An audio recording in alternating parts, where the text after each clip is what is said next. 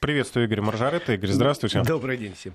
Ближайший час посвятим тем, кто находится за рулем, только что выбрался из-за руля и собирается сегодня сесть. Для а, автомобилистов.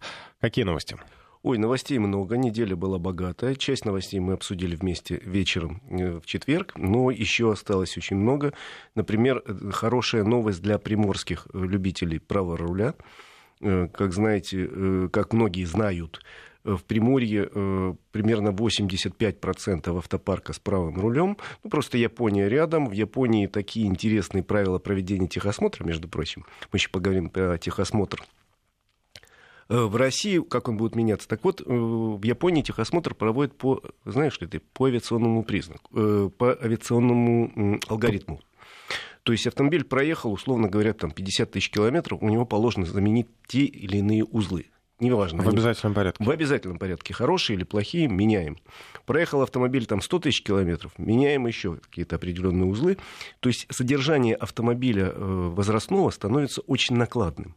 И поэтому они после пяти лет эксплуатации, а некоторые раньше, автомобили сбрасывают. И раньше их в массовом порядке поэтому покупали россияне, ну, потому что дешево. Перевозка из Японии. Вот. Вполне понятно, конечно. Да, потому что, не потому что мы любим экзотику. Правый руль, в конце концов, менее удобен для нашего движения, чем левый.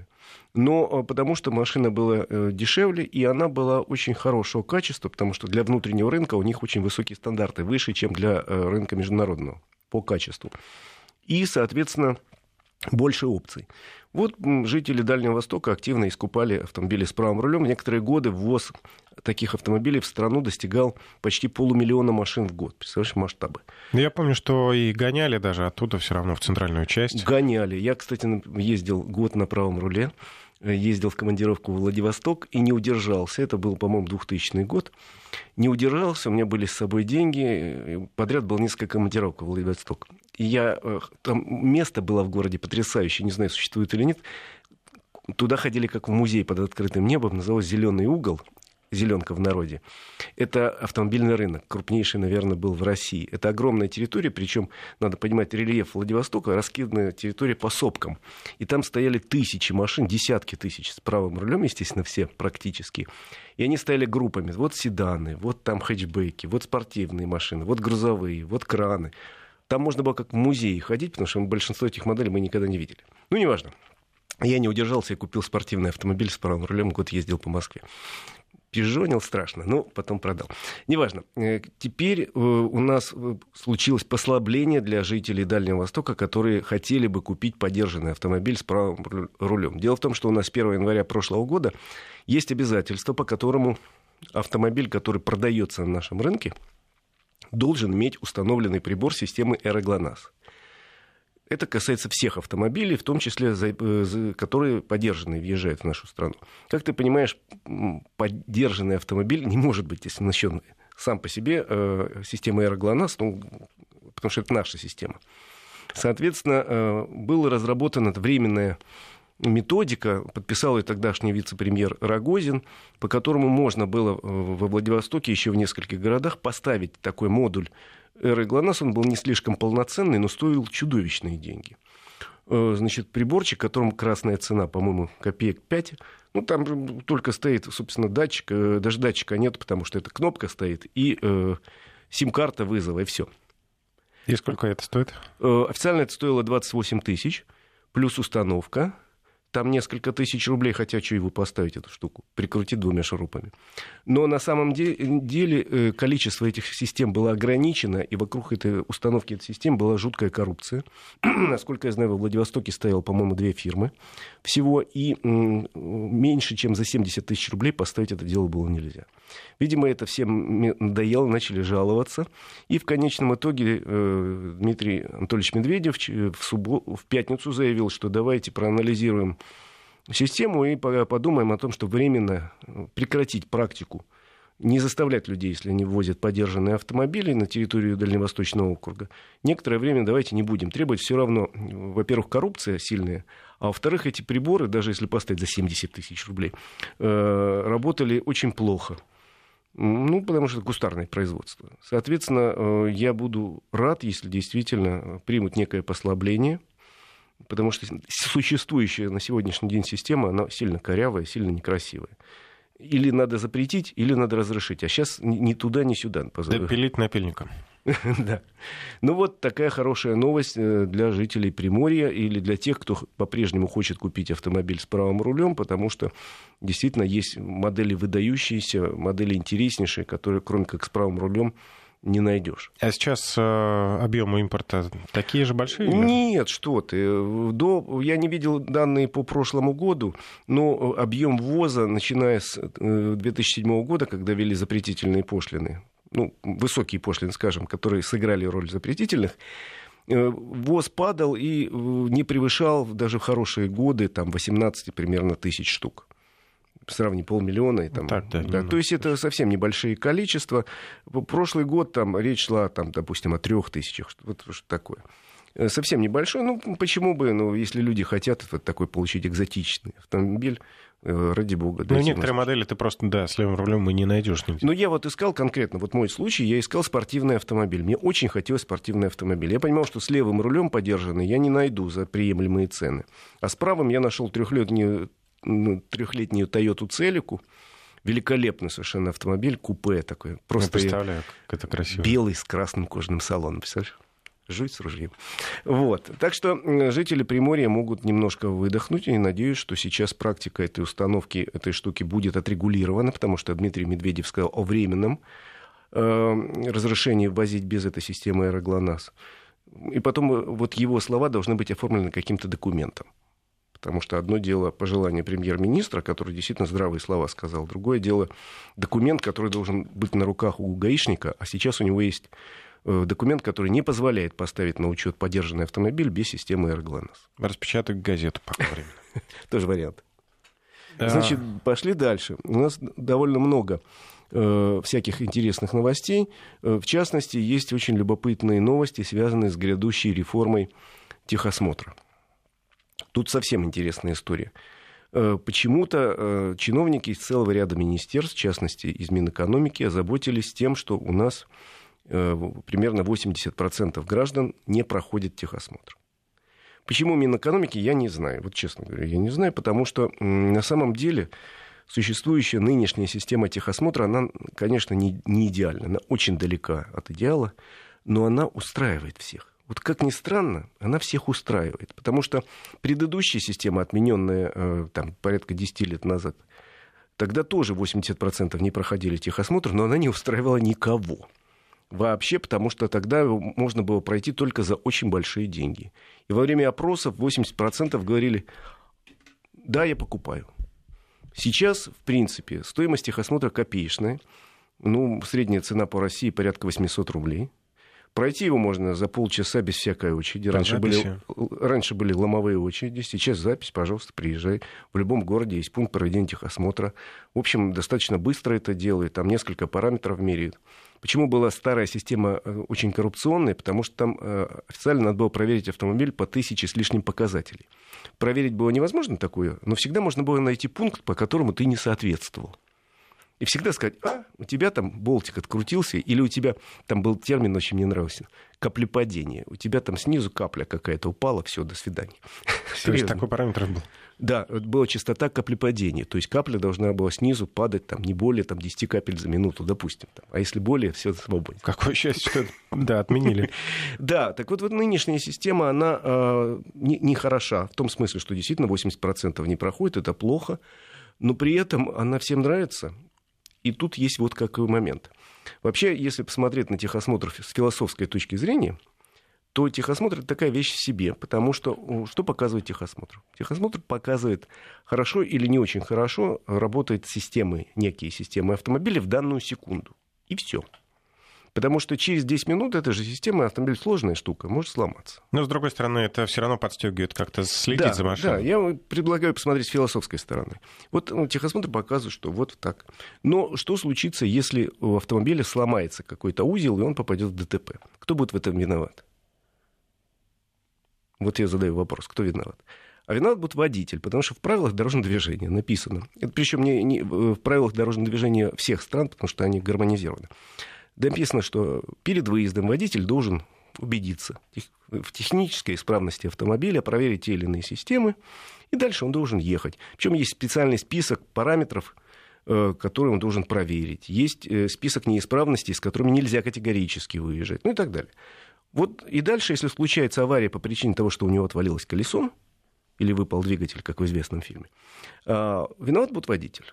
Это однозначно. Это так написано в нашем законе, в американском, французском, польском, любом другом. Э, виноват будет водитель. И нету э, в мировой истории прецедентов, чтобы потребовали компенсацию с пункта техосмотра, потому что он плохо провел техосмотр. Потому что руководитель пункта скажет, ребята, что вот мне хотите? Я сказал, что вот в 3 часа дня 15 числа автомобиль был исправен. Когда авария произошла? 18 числа. Тут я уже не отвечаю. Это не моя зона ответственности. То есть в любом случае виноват будет водитель, и нормальный водитель не поедет на неисправном автомобиле. Нормальный водитель его обслуживает, если слушает каждый стук, если что-то там идет к мастеру. Или хотя бы раз там два в год ездит на техобслуживание, там мастер смотрит и говорит, а тебе лучше поменять вот тут шаровую опору. Ну, ну кстати, на механика нельзя возложить ответственность? Ну, на механика тоже практически нельзя, потому что он ответственен только в том случае, если он, ну, скажем, вместо новой детали поставил старую. Тут можно. Такое, mm. такое, к сожалению, бывает. Поэтому в некоторых странах мира от техосмотра отказались вообще. То есть сказали, это такая тема мутная с точки зрения философии, потому что отвечать будет все равно водитель, э, и все. Ну, кстати, неплохой пример Японии, который вы только что приводили, что да. был регламент замены детали. Да, но это дорого. Это очень дорого, надо к этому быть готовым. И если покупаешь машину, а, а вот такая система типа японской, надо понимать, что там э, за обслуживание там, машины новой ты заплатишь одну сумму, двухлетки уже какую-то приличную, трехлетки очень приличную, а семилетняя машина будет стоить как новая машина, обслуживание как. А что что меняется такого? Прям, ну, полностью Всё. двигатель, э, я не знаю, ну, двигатель, ремень ГРМ... Ремень ГРМ, там на 50 тысячах, например, надо поменять, условно говоря, стартер и генератор. Считается, что они уже недостаточно хороши. Подвеска полностью меняется. Наши там довольно часто. могут поспорить, конечно. Да. да, ну, я говорю, вот такая система в Японии. У нас другая. Поэтому, еще раз говорю, у нас как-то это вот, если посмотреть на эту тему с, с высоты философской, что может и так не трогать эту систему, она работает не очень хорошо, но э, у нас чиновники, а теперь депутаты возбудились и решили зайти к этой, подойти к этой реформе с очень, с моей точки зрения, э, странной точки зрения. Они решили подойти путем ужесточения наказания для тех, кто не проходит техосмотр – и путем ужесточения и введения даже уголовного наказания для тех людей, которые этот э, техосмотр проводят, а проводят, скажем так, заочно. Угу. То есть э, для тех, кто не прошел техосмотр, а купил, скажем, его, ну, сейчас не талон, диагностическая карта, будет наказание одно. Для тех, у кого вообще его нет, будут наказания 2000 рублей. Для, предлагается вести. Для тех, кто, э, не осматривая машину, продал этот талон, будут наказания, э, исчисляемые десятками тысяч рублей, а в некоторых случаях и э, уголовное наказание, если в сговоре группой лиц. Вот решили вот таким образом. Правда, как это технически сделать, сказать очень сложно. Ну, например, главная проблема на сегодняшний день, с моей точки зрения, это существующая система, которая называется ну, короче, информационная система, куда стекаются все данные о проведенных техосмотрах. ЕАИС-ТО называется. Эта система принадлежит э, МВД, хотя МВД не занимается проведением техосмотра. И даже в МВД чиновники говорят, что, к сожалению, система э, недостаточно хорошо защищена, мягко говоря. Потому что достаточно большое количество людей к этой системе имеет доступ – и могут вносить данные без проведения техосмотра, в том числе ну, бывшие сотрудники каких-то пунктов СТО какие-то еще люди. Ну, то есть ключи получить достаточно легко от этой системы, защищена она плохо. Гарантий никаких. И вот э, если с моей точки зрения, то реформу надо начинать с того, что разобраться, кому должна принадлежать эта система, кто должен вложить серьезные деньги, чтобы ее, эту систему информационную, переделать, сделать надежной, чтобы в нее нельзя было влезть, и чтобы данные были хорошо доступны только тем людям, кому они доступны. Ну, сейчас много ведется разработок на этой базе блокчейн, например, когда ну, невозможно просто а, поменять данные, чтобы этого никто не отследил. Совершенно верно. Поэтому, еще раз говорю, начинать надо с этой базы, и кому она принадлежит, кто за ней должен ухаживать, и кто должен вложить, еще раз говорю, деньги в ее э, реформирование в этой базе. А у нас по-прежнему говорят, что база это будет принадлежать МВД, пункты проведения техосмотра будут независимыми по-прежнему, а контроль за ними должна осуществлять Российский союз автостраховщиков. А в Российском Союзе говорят, да мы рады бы, но дайте нам права, во-первых, работать с этой базой, а у нас нет этих прав, а во-вторых, дайте нам возможность, если мы считаем, что пункт технического осмотра работает плохо, дайте нам возможность его лишить э, э, как-то аккредитации, там, закрыть. А у нас, таких, внести а у нас таких прав нет. Этим должны заниматься ГАИ. А ГАИ говорит, это вообще не наша тема. В общем, оказалось, что, у, как всегда, э, семь нянек, а толку никакого, так давайте ужесточим наказание. Странный несколько подход и э, очень странная система в этом проекте, который разработали в министерстве, написано, что давайте установим комплекс видеофиксации в каждом пункте проведения техосмотра, и таким образом мы будем э, следить, проходил он техосмотр на полном серьезе, или вообще даже не раньше уже звучала такая идея. Ну, пока что это в законе не прописано, теперь будет прописано. Но по этому поводу я вот могу задать вопрос. Ребята, а кто платит? Кто платит? Комплекс видеофиксации такой для каждого пункта техосмотра, я спросил, стоит около 30 тысяч рублей. Тут же э, люди, которые работают на пунктах, говорят, ребята, мы не готовы платить вот сами, тогда давайте э, повысим стоимость проведения техосмотра. Сейчас 800 рублей небольшие деньги. Давайте сделаем там, условно говоря, 2000, тогда мы готовы на эти образовавшиеся деньги купить комплексы видеофиксации. Но даже если эти комплексы купят, совершенно непонятно, где это будут храниться данные. Огромный массив данных, ведь у нас в стране 50 миллионов легковых, э, легких коммерческих автомобилей, соответственно, куда эти данные должны вноситься, видео, куда это должны положить, чтобы это можно было посмотреть. Таких мощностей нету ни у МВД, ни у Российского союза автостраховщиков. Нету таких мощностей. Значит, надо их создавать. Сколько это будет стоить и кто за это заплатит. То есть вопросов по поводу этого законопроекта у меня вот возникает сразу на ровном месте огромное количество. И поэтому я говорю, а может быть, действительно не трогать пока саму систему, разобраться с информационной системой, а там уже дальше посмотреть, как людей, э, собственно, мягко заставить проходить техосмотр. Не с помощью кнута, а с помощью каких-то мягких мер. Например, дать право проведения техосмотра э, станциям технического обслуживания. Вот я, например, два там, раза в год в среднем езжу на ТО, правильно? Ну, и ты ездишь, например. Ну, конечно. Там мой автомобиль внимательно изучает, меняет там масло, ремни, там какие-то жидкости, попутно осматривает все системы, это прописано в регламенте. И говорят мне, дорогой Игорь, у тебя там в подвеске есть небольшая проблема, давай мы тебе поменяем вот тут. Или у тебя просто колодки, давай поменяем хотя бы. Я говорю, давайте поменяем. Так вот, они же изучили детально мою машину. Почему им не дать право говорить, ну вот мы тебе все поменяли, все сделали, давай мы тебе э, выдадим и э, диагностическую карту, тем более все равно ее делали, и будешь ты с ней счастливо ездить. Мы же это все изучили. Почему бы этим людям не дать? Ну, то есть заинтересовать надо человека, чтобы он эту диагностическую карту не покупал сейчас, чтобы времени не терять, а э, реально получал. Поэтому вот эта реформа техосмотра, это такое дело. Потом самое главное – посмотреть на статистику. А в статистике написано, что цифра автомобилей, которые попали в аварию по вине плохого технического состояния, не меняется. Она примерно составляет около 3% в общей массе аварий. Это немного. Куда больше других тем, которые действительно важны. 3% это, в общем, такая небольшая цифра, тем более, если разобрать эти 3% и посмотреть, что же там на самом деле. Например, из этих 3% четвертая часть, то есть больше 1%, э, чуть меньше 1%, то это аварии, которые произошли по вине водителей, которые установили неправильную резину на колесах. Ну... Техосмотр к этому имеет отношение? Я думаю, что нет, конечно. Не имеет. Ну и так далее. Посмотреть структуру этих аварий и понять, что, в общем, техосмотр, к сожалению, или к счастью, не знаю, как сказать, на аварийность не сильно влияет, и поэтому, ну, давайте аккуратно относиться к этой системе, не, не пытаясь ее кнутом загнать куда-то. Тем более, еще раз говорю, даже если введут наказание 2000 рублей для людей, которые не прошли техосмотр. А как ты узнаешь, прошел он или не, пришел, не прошел? У нас нет требования возить с собой э, диагностическую карту. Система ЕАСТО работает не очень корректно. И более того, ее попытаться гармонизировать с системой э, регистрации тоже довольно сложно. Это сложный технический процесс.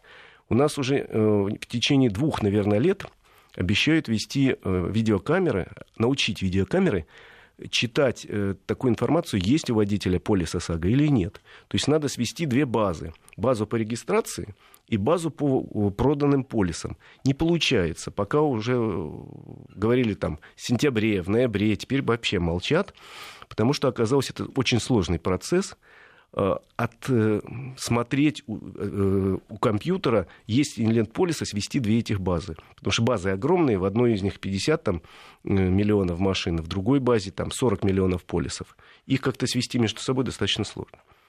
Поэтому еще раз говорю, что ну, даже если введут наказание, оно будет таким зависшим. Зачем придумывать наказание, которое невозможно применить? То есть это можно будет только если остановить водителя, сказать, а покажи диагностическую карту. Водитель говорит, а я не обязан ее возить. У меня есть полис ОСАГО, значит, у меня есть диагностическая карта. Что ну, мне тоже кажется это логичным. Если полис есть, значит, э, техосмотр прошел. Поэтому, в общем, как-то очень все мудрено и непонятно, из-за чего ломаются копья, идут споры, заседают комитеты, заседают комиссии какие-то в министерствах. Э, ну, есть множество более важных проблем в дорожном движении. Есть множество более интересных тем в вопросах безопасности дорожного движения, более актуальных. Надо разобраться, там, мы можем с тобой вот сейчас э, просто с чистого листа назвать 100 тем, которые, с моей точки зрения, кажутся более важными. Хотя бы взять тему пешеходов и их образования. Ну, потому что пешеходы бегают. Вот я сейчас ехал на работу на машине. Еду себе, еду, и вдруг через улицу бежит девица – причем там нет пешеходного перехода, она просто бежит по диагонали через улицу, и она смотрит в телефон и чего-то там ему телефону этому говорит. С кем-то разговаривает. Ну, не уходишь, это перед собой. Э, и бежит она, значит, в капюшоне. Ну, мимо меня. Я чуть скорость бросил. Хотел погудеть. Думаю, да не буду эти дуру пугать. Но вот, вот что делать с этим человеком, который вот так бежит? Надо, наверное, какую-то наладить нормальную систему образования. Пешеходов. Ну и желательно наказание, конечно, тоже. Да, с велосипедистами что делать, с э, агрессивными водителями что делать. То есть есть темы важнейшие, но там сложнее, видимо, разобраться. Вот, вот как, что ты сделаешь пешеходом? Его сложнее а, отследить, там, идентифицировать. А тут придумали мы наказание. Ну и ладно, отработали и доложили. Разувать. А теоретически э, введение э, СТС, э, свидетельства да, о постановке транспортного средства на учет, с чипами, оно ну, может облегчить каким-то образом эту работу? Например, что-то в чип зашил, какое-то подтверждение того, что ты прошел? Может, может быть, но опять же, сейчас, э, в принципе, у каждого человека есть некое информационное э, такое поле, за ним тянется в принципе, куда-то это свести в конечном итоге будет сведено. Может быть, в СТС в этом чипе, может быть, в любом другом э, документе будет храниться какой-то чип, где будет масса информации о тебе, о твоем здоровье, и в том числе о покупке полиса ОСАГО. Но в первую очередь все упирается в законодательство. Конечно. Мы вернемся в эту студию сразу после выпуска новостей. Автодетали с Игорем Маржаретто. 14.36 в Москве. Мы продолжаем. Напомню, что закончили мы на а, пользу техосмотра и о том, как он должен меняться. А, мнение слушателей да, на неисправной машине я, например, ездить не буду. Мне кажется, никто рисковать своей жизнью не станет. Вот это самая правильная точка зрения. Вы знаете, все-таки себя возишь, любимого, и свою семью, в первую очередь друзей. Э, автомобиль должен быть исправен вы должны быть уверены в том, что автомобиль разгонится, остановится, затормозит, там, повернет и так далее. Ездить на неисправном автомобиле это, ну, хорошо. Все вот. равно, что ходить по канату над, э, протянутым между зданиями. Там, да, вот да. есть такие любители походить по канату. Есть, конечно, есть люди, у них может быть, конечно, какие-то важные причины внутренние, ну, скажем, мне очень надо ехать, вот надо мне ехать. Но при этом надо понимать, насколько они опасны для себя и для окружающих. Увы, э, вот эти самые три с небольшим процента аварий, которые случаются по вине технического состояния автомобиля, говорят о том, что таких людей все-таки есть некоторое число, вот хотя бы на трех процентах мы можем сказать. Те, кто попал в аварии. Ну, наверное, их чуть больше, потому что какие-то э, полагались на авось и пронесло действительно. Такое мнение, если дать право выписывать диагностическую карту центром техобслуживания, то есть опасность развода автовладельцев на дополнительные деньги. Есть. Есть опасность. Но есть опасность, когда мы выходим из дома на улицу, есть опасность попасть под машину, или есть опасность, что мне на голову упадет кирпич. Есть же опасность. То есть такая опасность, безусловно, существует. Надо продумать какие-то алгоритмы, которые бы э, эту опасность мини- мини- минимизировали. То есть совсем ее убрать не получится, но каким-то образом ее надо обозначить Как, не знаю. Я просто предлагаю, как один из, э, одну из тем для разговора, давайте подумаем, не дать ли нам такие права. Потом, соответственно, тут же можно придумать вот что. Серьезная конкуренция. Сейчас очень серьезная конкуренция на рынке оказания помощи э, автовладельцам. То есть по ремонту сервисные станции очень сильно конкурируют друг с другом. И мало таких мест, где всего там один город, одна станция.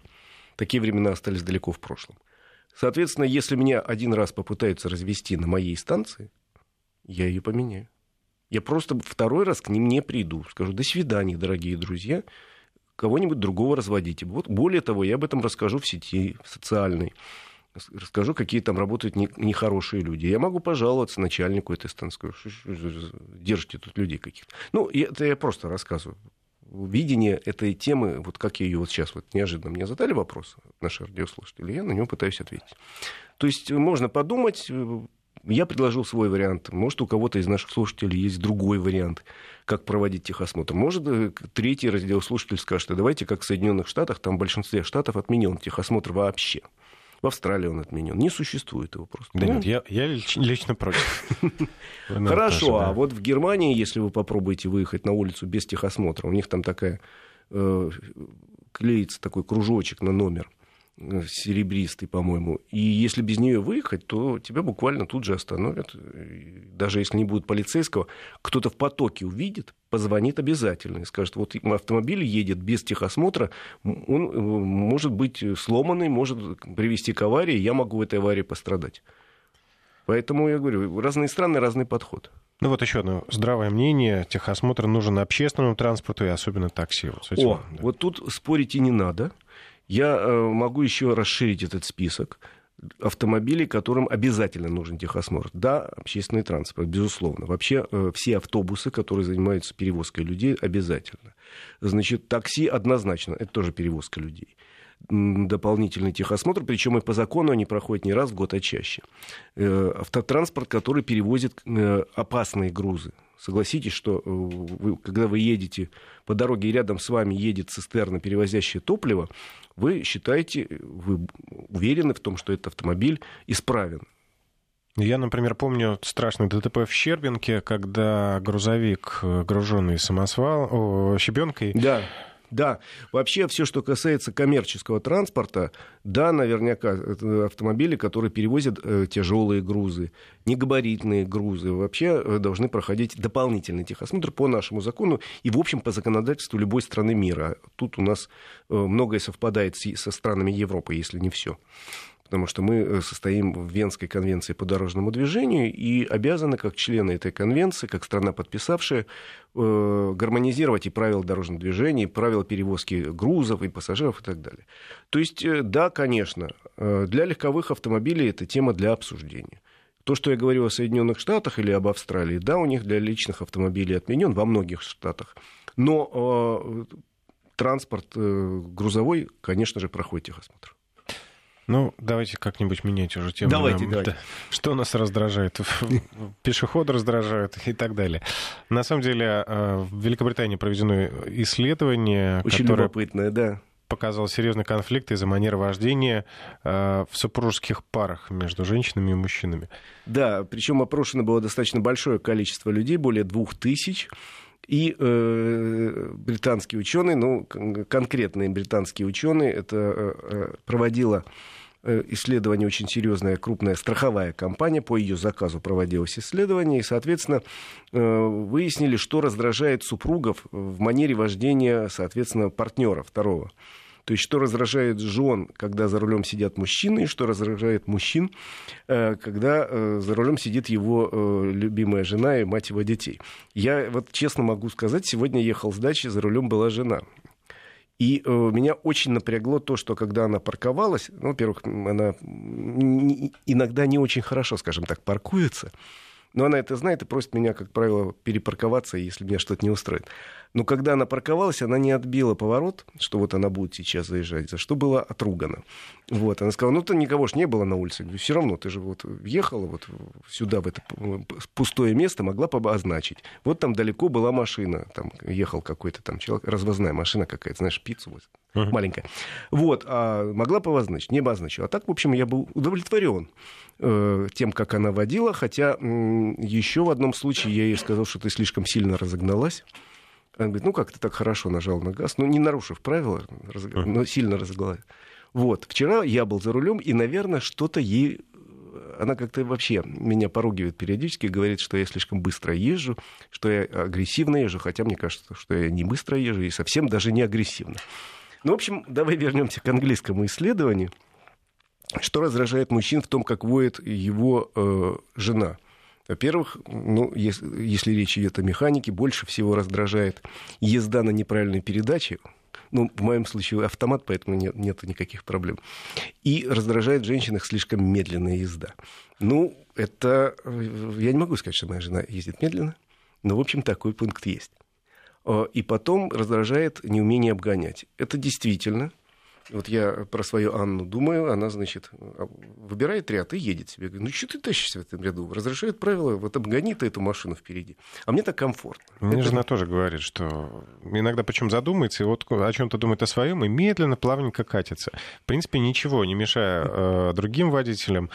Э, ну, меня почему-то это начинает раздражать. Вот. Ну, еще тут есть два пункта, которые, не знаю, как-то так вот в моей жене это устраивает меня. Осторожничание на развязках. Ну, наверное, женщине важно разобраться, особенно если сложная развязка, э, как в нее въезжать. Позднее торможение или слишком сильное торможение.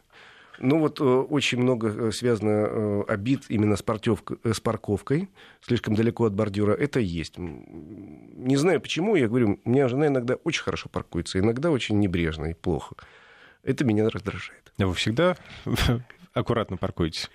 Я э, вообще великий парковщик. Я очень хорошо паркуюсь, но я, я так считаю. Вот. На самом деле, э, мне же довольно часто приходится тестировать самые разные машины, и сейчас во многих современных автомобилях есть система автопарковщика. Угу. Это все уже, даже, можно сказать, э, вчерашний день во многих машинах, во всяких, даже не, не в очень дорогих, появилась. Я всегда, я никогда не пользуюсь этой системой. Говорю, ну что вы, я же все равно лучше припаркуюсь. Зачем мне эта штука? Вот? Я все равно лучше, красивее, красивше стану. Вот, но вот э, как паркуется моя жена, меня иногда раздражает. Ну, еще у нас в женщинах раздражает, как говорят английские исследователи, хамство на дорогах, превышение скорости и агрессивное вождение. Не знаю. Ну, это самые э, показатели, которые набрали меньше процентов, 12 и 10 процентов. Да, мне как раз кажется, что женщины в среднем водят более осторожно, и более аккуратный автомобиль. И хамство на дороге, да, среди женщин встречается, но не слишком часто. Э, вы вспомните, вот, за что вы чаще всего ругаете женщину, которая едет в соседней машине? За то, что она медленно ездит, за то, что она перестраивается нехорошо, за то, что она там тупит. Вот тупит это основное слово. Вот. Но ни, ни в коем случае не за хамство и не за агрессию. Согласен. А, а вот если посмотреть, что раздражает женщин, по английским данным, Э, ну, хамство на дороге. Абсолютный лидер. Если в мужском списке практически в самом конце, да, в женском на первом месте. Позднее торможение, злость на, на навигатор, несоблюдение дистанции, слишком быстрая езда, езда и прослушивание музыки на большой громкости. С музыкой это вообще отдельная песня, потому что мы с женой, у нас разные музыкальные вкусы. И я всегда ставлю одно радио, где там рок такой хороший, а она какую-то попсу ставит галимую. Она меня раздражает, эта попса, а, а ее раздражает мой рок. Ну, Садитесь как... на разумном ну, Вести ну, Как-то мы обычно, если она за рулем, она ставит свою музыку, но тихо. Э, я, соответственно, за рулем я свою ставлю, но тихо. Ну, и по этому поводу мы, кстати, никогда ни разу и не ругались. Так посмеялись друг над другом один раз в жизни и сошлись к тому, что не будем навязывать э, музыкальные вкусы. Вот. Еще жалуются на то, что э, превышение скорости э, женщин на своих мужчин. И есть э, два пункта, по которым, соответственно, миним, минимум обид, но все-таки они есть. Это злоупотребление клаксоном и опасные обгоны. Не знаю, опять же, я говорю, возвращаюсь в мою семью.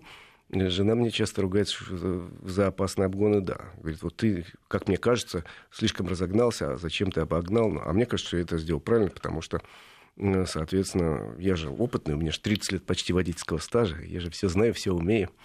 Я аккуратно езжу, у меня штрафов на самом деле нет практически в течение года. Один, что ли, у меня за этот год был. За небольшое превышение скорости. Поэтому я правильный.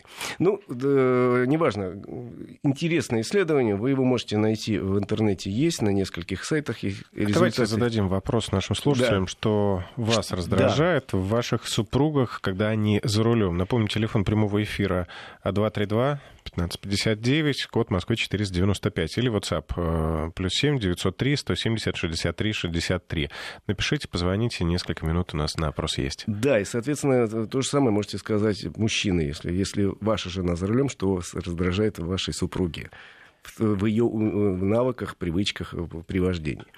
Э, так вот, э, интересные результаты. В принципе, их можно достаточно долго обсуждать. Я надеюсь, звонки будут. Но самое главное в этой ситуации не доводить дорожные конфликты за рулем до серьезных конфликтов, потому что те же самые англичане э, э, признавались, что примерно э, четверть из всех опрошенных за последний год вынуждены были отказываться от поездки со своим мужем и женой именно вот, а я не поеду с тобой, потому что ты безобразно водишь. Вот под таким предлогом. Ну, в моей жизни такого не было никогда, и, надеюсь, Жень, твоей тоже не было и не будет. Но вот цифры опроса говорят о том, что это, в общем, достаточно частая причина, и э, часто вот такие обиды, скопившиеся за рулем, перерастают в серьезные конфликты и могут перерасти ну, то, что вот люди вот реально могут сказать. Вообще, да, в принципе, это не должно вызывать э, раздражение, ну, может быть, какой-то обеспокоенность, не знаю, волнение. Ну, ну во всяком случае, это может привести к разладу в отношениях, к серьезному. Поэтому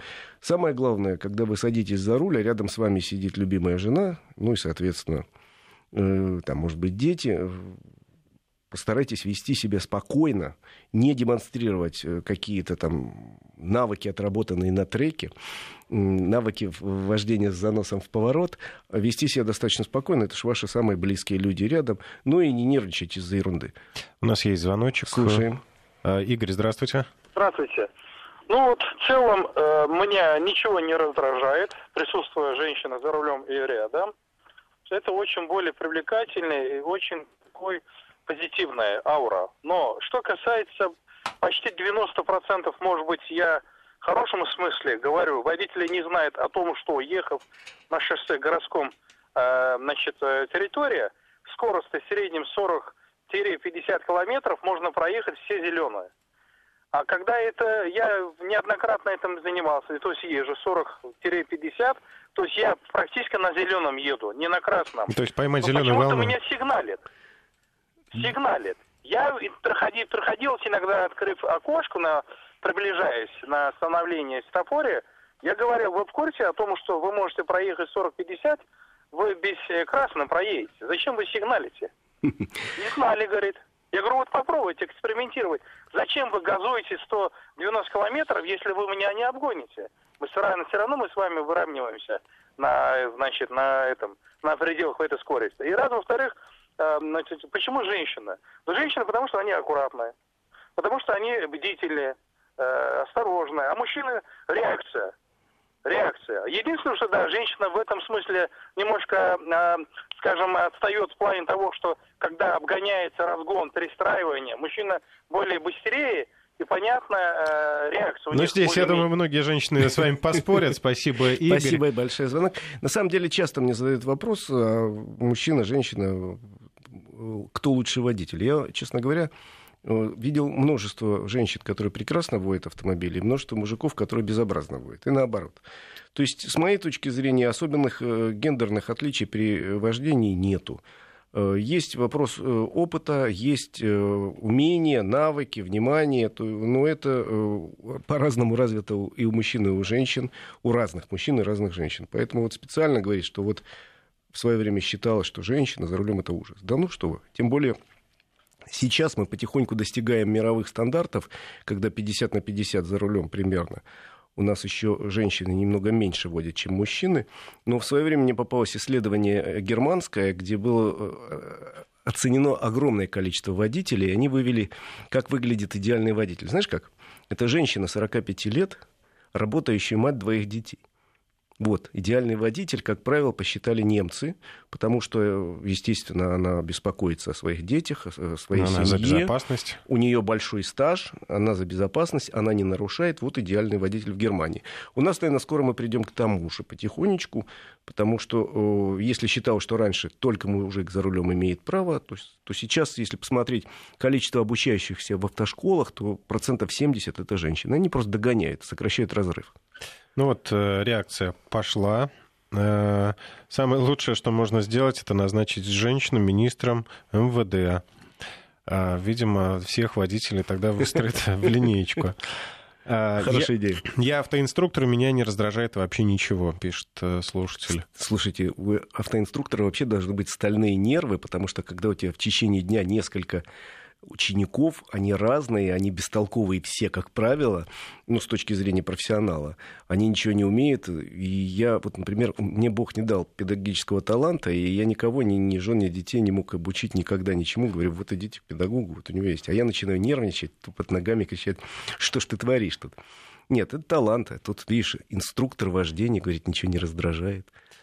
А еще реакция в основном мужская. Не люблю, когда жена ездит в правом ряду и собирает селюки. И э, другой слушатель пишет, моя выбирает долгие маршруты со светофорами, хотя можно выбрать короткие без светофоров и проехать все быстрее. А может, ей так проще. Может быть, она отдыхает на светофоре. Я не знаю. Ну, наверное, мне тоже иногда кажется, что можно было бы быстрее проехать. Во всяком случае, не собирать все светофоры. Так, и женское мнение. Нашим мужикам надо просто научиться терпению к женщинам за рулем, помогать советами и делом тоже. Не поспоришь. Слушайте, да, действительно, терпение за рулем это очень важный момент. Будьте, что называется, снисходительны, особенно если близкий, родной человек, ну, бывает, ошибки нарушает. Ну, это ж не повод топать ногами и кричать громко, что ж творишь, дура. На самом деле, конфликты, да, у нас есть звонок, с удовольствием, давай примем. А Николай из Новосибирска. Николай, здравствуйте. Здравствуйте. Я вот слушаю вашу передачу, я после инсульта сейчас, я телевизор смотрю и радио. Радио вообще почти круглосуточно ваше вести. Я насчет это, э, что у вас там сейчас полемика насчет вождения мужчин, женщин. Я уч, э, служил в армии в 70-м году.